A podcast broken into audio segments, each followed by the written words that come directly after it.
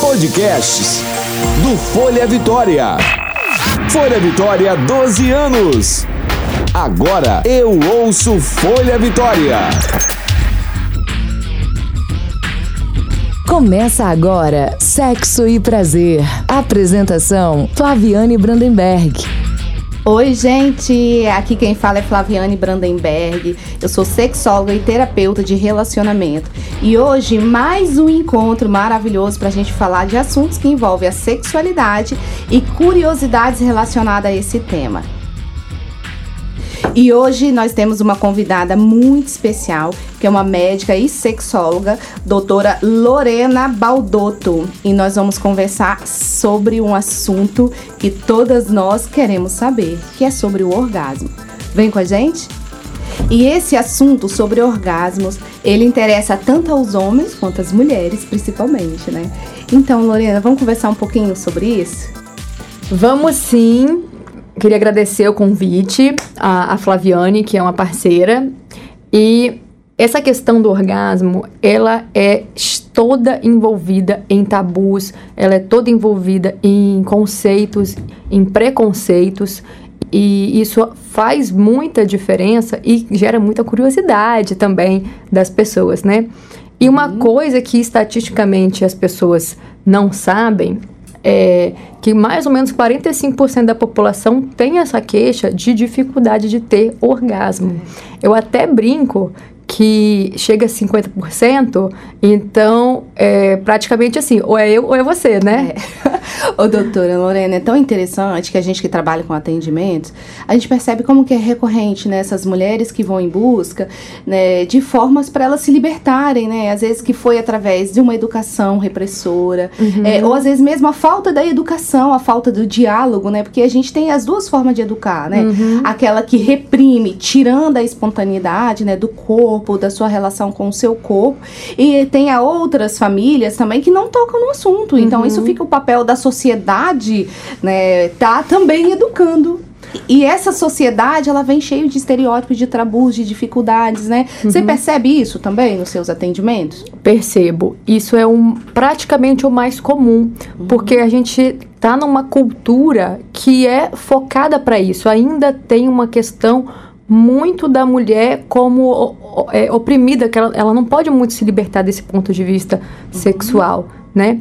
E, e, a cultura, ela, ela influencia demais. E as pessoas têm muito receio, igual você falou, é, cabe à sociedade julgar ou não, geralmente as pessoas aprendem sobre sexo na escola ou com um colega ou não aprende, não tem abertura para falar em casa, até porque as pessoas têm o preconceito de falar sobre sexo, é muito tabu falar sobre sexo, porque as pessoas acham que vai é, influenciar o, a criança ou o adolescente.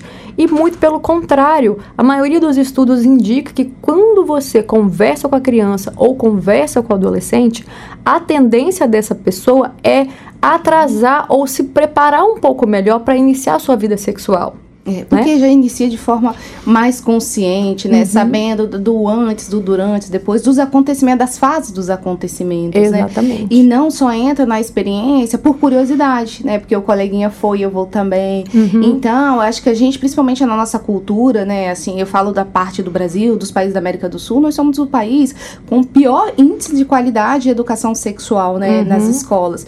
Então, é, tem essa percepção que educação sexual vai ensinar o outro a transar, uhum. Né? É, mas tudo bem que a gente também pode falar sobre isso, que é um transar com segurança, né? Com certeza. Mas a proposta é a sexualidade, que é toda uma outra dimensão que uhum. envolve o indivíduo, né? Uhum. E quando a gente fala de sexualidade, a gente fala dessa mulher que foi atravessada por todas essas questões, né? Principalmente desse material social que a gente tem, que é o papel da mulher, o papel do homem, né? O que a uhum. mulher pode, o que a mulher não pode uhum. fazer, se permitir. E isso eu percebo como, é lógico que isso vai refletir na intimidade dessa mulher. E principalmente na relação dela com o corpo dela uhum. e com essa mulher dentro dos relacionamentos. Uhum. Então, se ela aprendeu que o prazer dela vem em segundo lugar, ou ela só é espectadora do prazer do outro, o orgasmo ele não chega, né? Com certeza. Por isso que a gente fala de 50%, uhum. né? Então, boa parte dessas mulheres estão aí é, vivendo ou experimentando a anorgasmia, uhum. né? Que é essa ausência de orgasmo.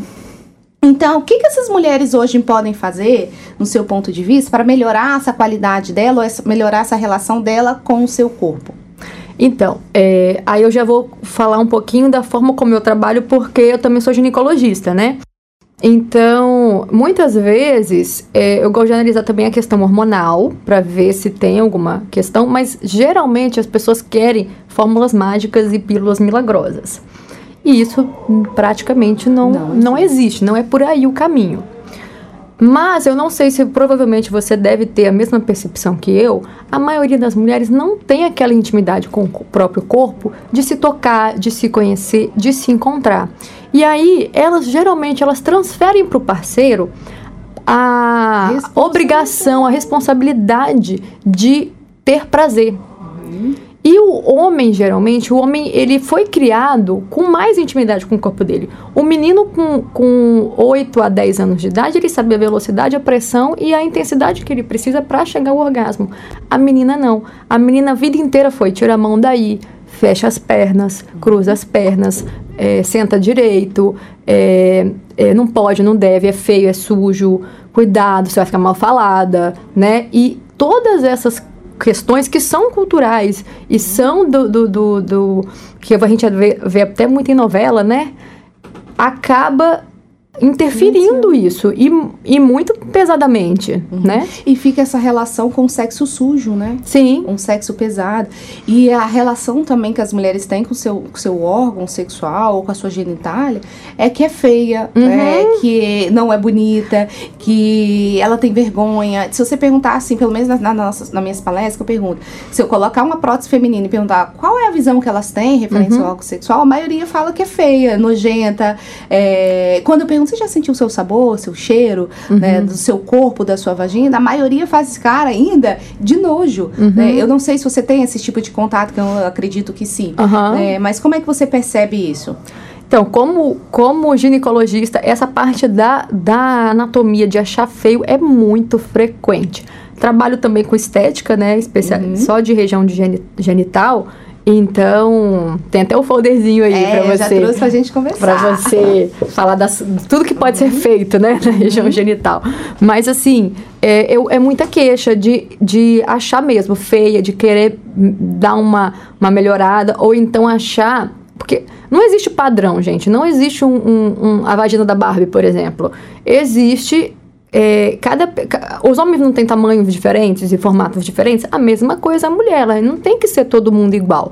Só que tem coisas que, a, que dá para melhorar, tem coisas que fogem um pouco da realidade, uhum. mas aquela construção de que é feio, de que não é legal e de que, que, de que não, não posso nem encostar, geralmente veio da, da criação. Uhum. Tem, eu tenho pacientes que, que falam que a mãe, quando era criança, falava que era feia. Uhum.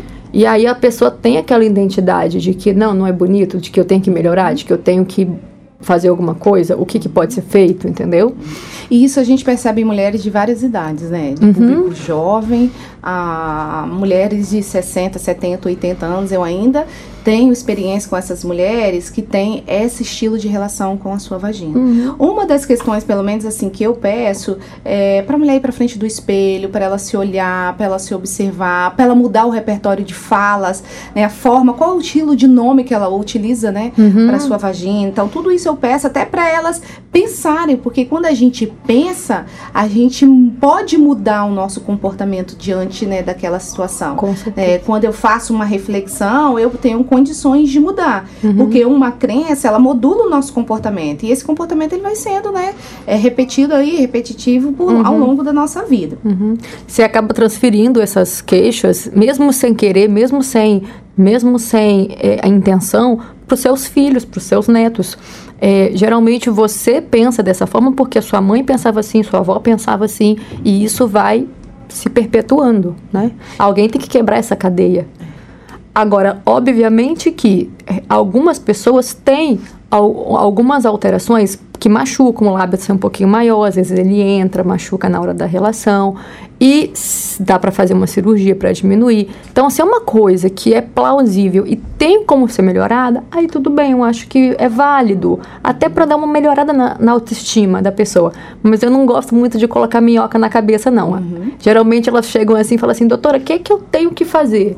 Eu falo, o que, que te incomoda? Uhum. Né? Porque senão vai querer fazer tudo e mais um pouco, e às vezes não tem necessidade. E, e vira um padrão, porque a gente sempre está em busca que do outro é melhor do que o nosso, uhum. né? E às vezes quando a gente consegue olhar para o nosso com mais amorosidade, a gente saber que aquele ali é o nosso e a gente pode valorizar, lógico, com todas as condições que a gente tem hoje, né? Uhum. Para melhorar, que eu vou deixá-la para o final para a gente falar um pouquinho mais sobre isso, tá? tá? bom. porque eu passei por algumas experiências e vou contar para vocês. então, é, a gente falando de orgasmo, então nessa primeira fala, acho que nós abordamos um pouco uma questão social, uma uhum. questão cultural, uma questão da educação, é, o quanto isso interfere nesse autoconhecimento né, dessa mulher e o quanto que nós aprendemos a terceirizar o nosso prazer. Então é uma forma da gente parar para a gente pensar sobre isso, né? uhum. né? Que o corpo ele é nosso, o orgasmo ele nasce no nosso corpo, nos nossos pensamentos, na forma como a gente interage com o nosso corpo. Então com a certeza. gente faz sexo com o outro e não para o outro. Uhum. Então esse é um ponto legal para a gente poder pensar, né? Com certeza. E existe fases assim na vida na, existe fase assim na vida da mulher que esse desejo sexual ou prazer dessa mulher ou até o orgasmo ele pode oscilar uhum. você vê assim algumas alterações que pode contribuir para isso sim geralmente a mulher ela ela tem uma oscilação que ela é ao longo da vida, porque a uhum. idade ela vai perdendo, vai tendo uma, uma queda hormonal que é natural, uhum. e ao longo do ciclo menstrual, né? Porque tem aquelas pessoas que têm uma TPM assim, né? Legal. E, vida, e como, né? Exatamente. E isso interfere. O, o, a variação do ciclo, principalmente para as mulheres que não tomam anticoncepcional, ela, ele fica um pouco mais perceptível. Então você vai ter fases que você vai ter maior desejo, você vai ter menor desejo e realmente a variação hormonal ela interfere sim. Aí, mas aí, doutora, a solução seria é, usar hormônio para todo mundo? Não, porque o cultural ele geralmente sobrepõe a questão hormonal. Eu atendo muitas mulheres já usando muita coisa e você vai pesquisar a fundo, é o relacionamento que não tá bom. Uhum. É, a questão cultural é não se conhecer. É muito importante, gente. A gente está focando nessa parte de se conhecer e se tocar. É muito importante. Vocês não conhecem o corpo de vocês. Como que você quer que o parceiro saiba, adivinha onde você sente prazer se nem você sabe, uhum. né? É, e o outro, ele faz sexo, eu sempre falo, o homem faz sexo com a mulher partindo do sexo que ele faz com ele. Exatamente. É, Baseado no conhecimento dele, dele, dele. né? Então, Exatamente. dele, das respostas reflexas do corpo dele, é, e daquilo que ele, boa parte deles aprenderam em filme pornô. Sim. Né, que também é um sexo voltado para um homem, não é, é um sexo que atinge a maioria das mulheres. Algumas gostam e tá tudo bem, a gente está uhum. falando de, de, uma boa parte, né? Nada que é generalizado. Mas a questão é a gente parar para entender assim, o tempo do nosso corpo, uhum. né, o tipo de estímulos que nos né, que acaba nos despertando mais, né, nos trazendo mais, respostas mais sensitivas, mais prazerosas. Então, eu sempre pergunto para as mulheres qual é o tempo em média do corpo delas que uhum. elas precisam para elas chegarem a um nível de relaxamento e de excitação que aquilo ali provoca um bem-estar para elas, né? Uhum. Muitas não sabem. Por uhum. quê? Porque o tempo do dentro da parceria, que pode ser com um homem, pode ser com mulher, enfim, a gente não está né, dizendo qual a forma de relacionamento, mas o outro.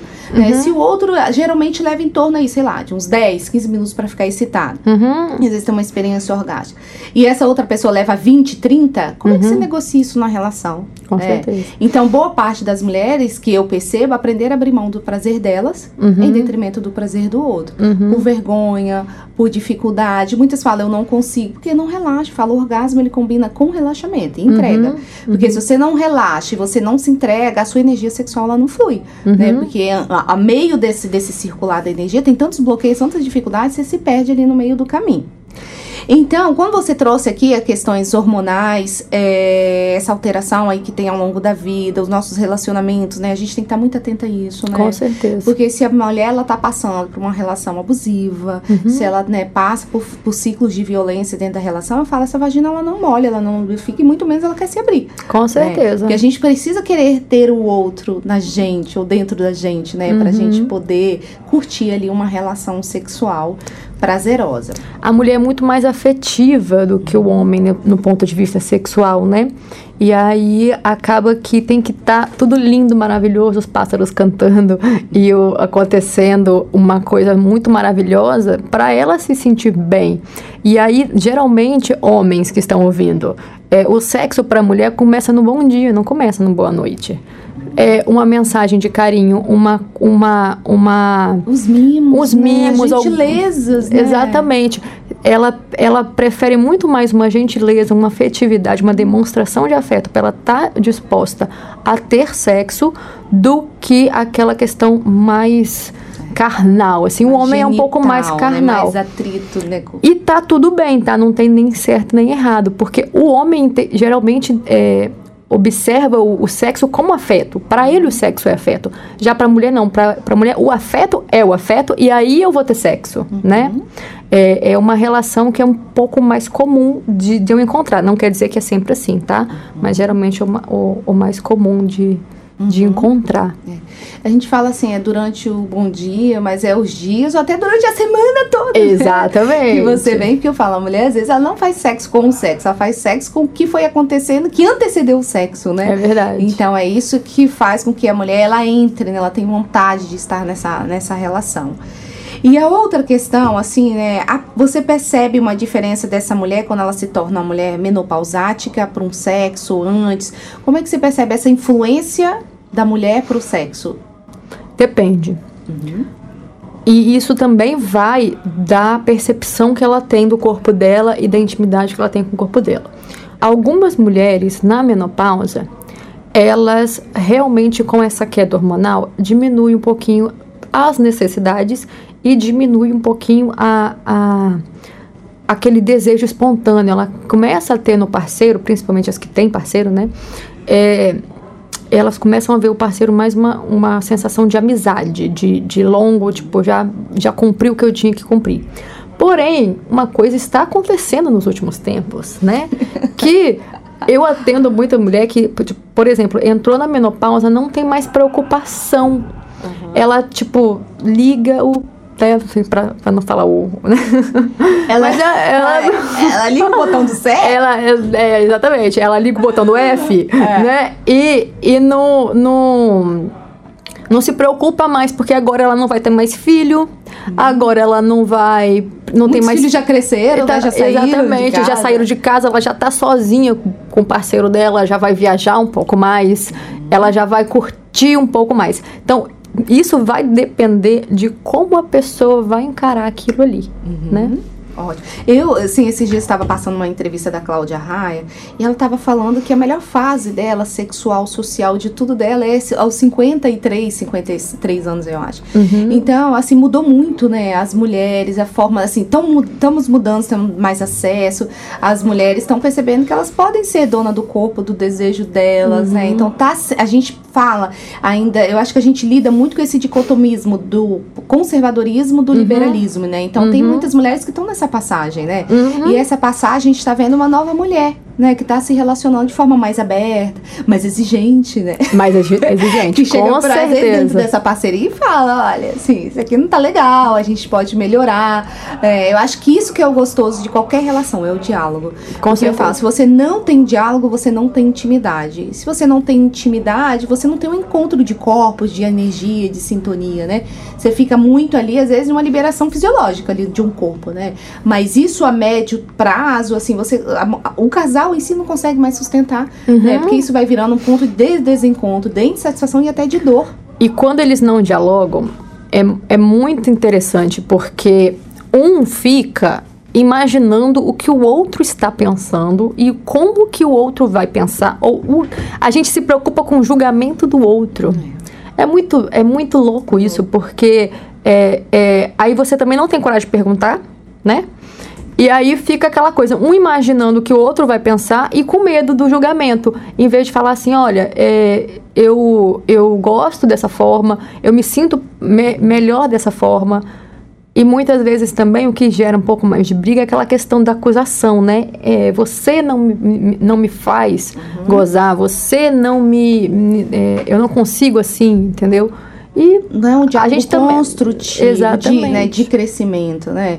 Eu falo, a gente tem que flexibilizar, assim, a forma, tanto que a gente vai falar e escutar o outro, né? uhum. né? Porque às vezes eu vejo as pessoas só querem é, escutar para responder, uhum. não querem entender o que, que o outro está trazendo, né? Uhum. E às vezes eu percebo, assim, que as pessoas ficam muito presos naquela fantasia de início da relação, que é aquele sexo, aquela, aquela tensão toda espontânea, né? Que está com o corpo todo alterado quimicamente, os pensamentos está tudo voltado para isso isso. Então a resposta sexual ela é diferente. Né? Uhum. Né? E ao longo do tempo, dentro das relações, o sexo ele passa a ser mais responsivo, ele passa uhum. a ter uma resposta melhor uhum. diante dos fenômenos, dos fenômenos ou das nossas atitudes em torno do outro e da nossa sexualidade. Uhum. Então falar é importante, mas falar para mudar, não uhum. falar para acusar. Não foi esse ponto, né, importante aí que você trouxe. Mas enfim, né? Muito, muito assunto bom, né? Uhum. Gente, acho que precisa, Se deixar, a gente não é, para de é, conversar, não. É abrir mesmo, assim, acho que a sociedade, as pessoas têm que pensar sobre o assunto uhum. e entender que o, a, o, sexo, ele é saúde, né? O sexo é pra gente buscar ali mais carinho, mais amor, fortalecer os vínculos e muito pelo contrário, a gente desconstruir essa ideia que a gente sempre teve, teve né? De um sexo de obrigação, né? Que tem que fazer porque senão o outro vai, né? Com certeza. Buscar fora o outro, né? Enfim, eu acho que é Essa preocupação sexo, é... também causa é, é, essa preocupação do ah, o que, que o outro vai fazer, o que o outro vai, vai buscar causa muita insegurança na, na mulher e acaba uhum. travando também, né? Todos os sentidos, não só o, o orgasmo, mas o próprio desejo. Uhum. E, enfim, isso que você falou da qualidade de vida, e sexo é qualidade de vida, uhum. a, a OMS em 2012 colocou, né, um os critérios pilares, de. Exatamente, né? os critérios de felicidade é a família, o lazer, o trabalho e o sexo, né? Como, como equilíbrio. Sexo. A gente vem do sexo, né? É.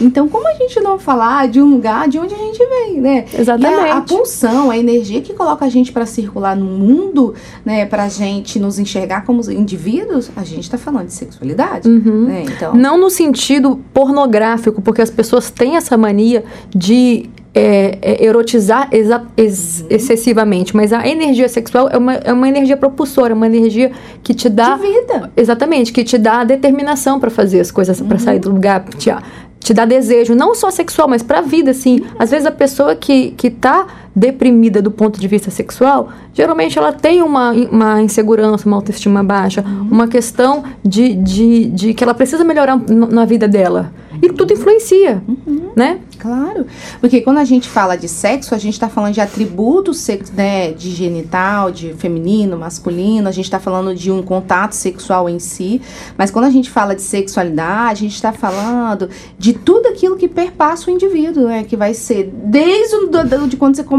o seu processo na barriga da sua mãe até o dia né, que a gente parte dessa aqui para um lugar melhor. Né? Então, a sexualidade é essa energia que nos, nos motiva e nos faz circular pela vida, né? Então, é, essa é uma questão. E uma outra, que muitas mulheres sempre foram, foram vaidosas, né? Uhum. Preocupadas com as aparências do corpo, do cabelo, uhum. da pele, né? E nos últimos tempos tem falado muito sobre esse cuidado que a mulher pode ter na sua região íntima, uhum. né? E é muito interessante, assim, esse trabalho que você faz, desde um ponto cirúrgico que você tem, até outros tratamentos, como laser, bioplastia, né? O preenchimento do ponto G, é, vamos falar mais sobre isso, assim? Vamos. Como que é importante as mulheres saberem das disponibilidades que elas têm, né, de uhum. tratamentos? Então, são diversos tratamentos que são possíveis ser realizados na região genital. Eu brinco que tudo, praticamente tudo que é feito no rosto pode ser feito na região genital. É, do ponto de vista de pele, para melhorar né, tanto a sustentação quanto a, quanto a a forma, né?